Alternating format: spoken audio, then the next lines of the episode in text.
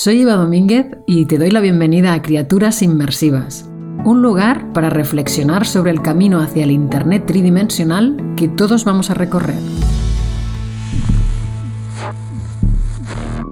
Hasta el mes de junio este año, si tenéis la oportunidad de pasar por Piccadilly en Londres o por Times Square en Nueva York, podéis disfrutar de una actuación en cualquier momento del día o de la noche, las 24 horas.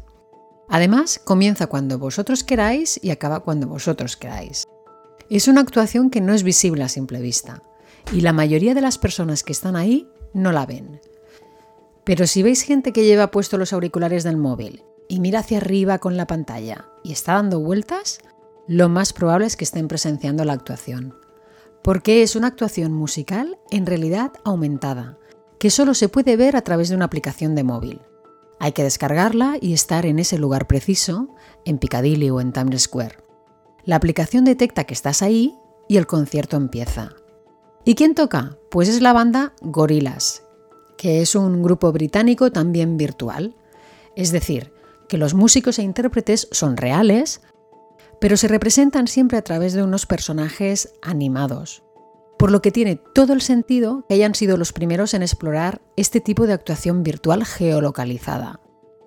Yo he visto la actuación en Piccadilly, en Londres. Lo grabé con el móvil, lo podéis ver en mi web o en, mi Instagram. Es una experiencia inmersiva. ¿Por qué? Pues porque los personajes aparecen en un tamaño gigantesco, actúan sobre los tejados y tú estás en el centro de ese escenario.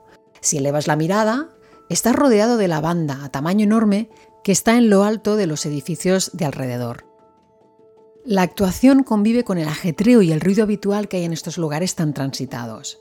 Están ahí, tocando y cantando, pero solo para aquellos que los quieran ver. La actuación comienza cuando una la activa, por lo tanto cada persona vive su propia experiencia. Esto es posible porque Google ha integrado en su tecnología para realidad aumentada, llamada ARCore, las posibilidades de geolocalización que utiliza en sus mapas de Google. Lo ha puesto a la disposición de cualquier desarrollador para que se puedan generar todas estas experiencias geolocalizadas con su tecnología.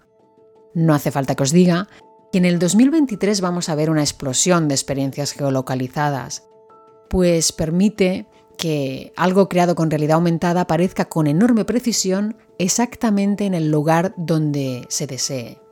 A partir de ahí, creatividad al poder. Puede ser cualquier cosa. Elementos 3D, animaciones, historias, juegos. Así que en este 2023 vamos a seguir mirando a nuestros móviles mientras vamos por el mundo, en eso nada nuevo, y seguramente lo seguiremos haciendo ajenos a lo que pasa a nuestro alrededor la mayor parte del tiempo. Pero puede ser que empecemos a elevar la mirada y a ver lo que está pasando en el mundo para activar contenidos con realidad aumentada. Es cierto que tener algo en el campo de visión no significa tenerlo en el campo de atención, como bien saben los magos.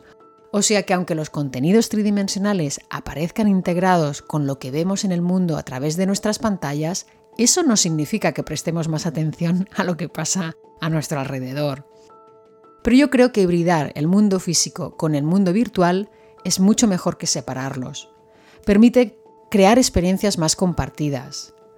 Como ya os comenté en el primer episodio, yo apuesto mucho por la realidad aumentada y la realidad mixta, por la conexión de lo digital con lo físico. Creo que va a ser una extensión de nuestro mundo que va a permitir muchísimos usos y aplicaciones, más allá, evidentemente, de una actuación musical. Ah, y si no podéis ir antes de junio a Piccadilly o Times Square, evidentemente, Igualmente podéis ver la actuación en la aplicación. Hay una tercera opción, no geolocalizada, en la que la banda aparece ante ti. Como aparece en un tamaño pequeño proyectado delante, la sensación de inmersión no es la misma, porque una no está en medio de la experiencia. Bueno, y eso es todo por hoy. Hasta la semana que viene. Gracias por escuchar. Soy Eva Domínguez y si no te quieres perder ningún episodio, suscríbete a la newsletter en evadomínguez.com donde también encontrarás más recursos e información. Somos criaturas inmersivas. Hasta pronto.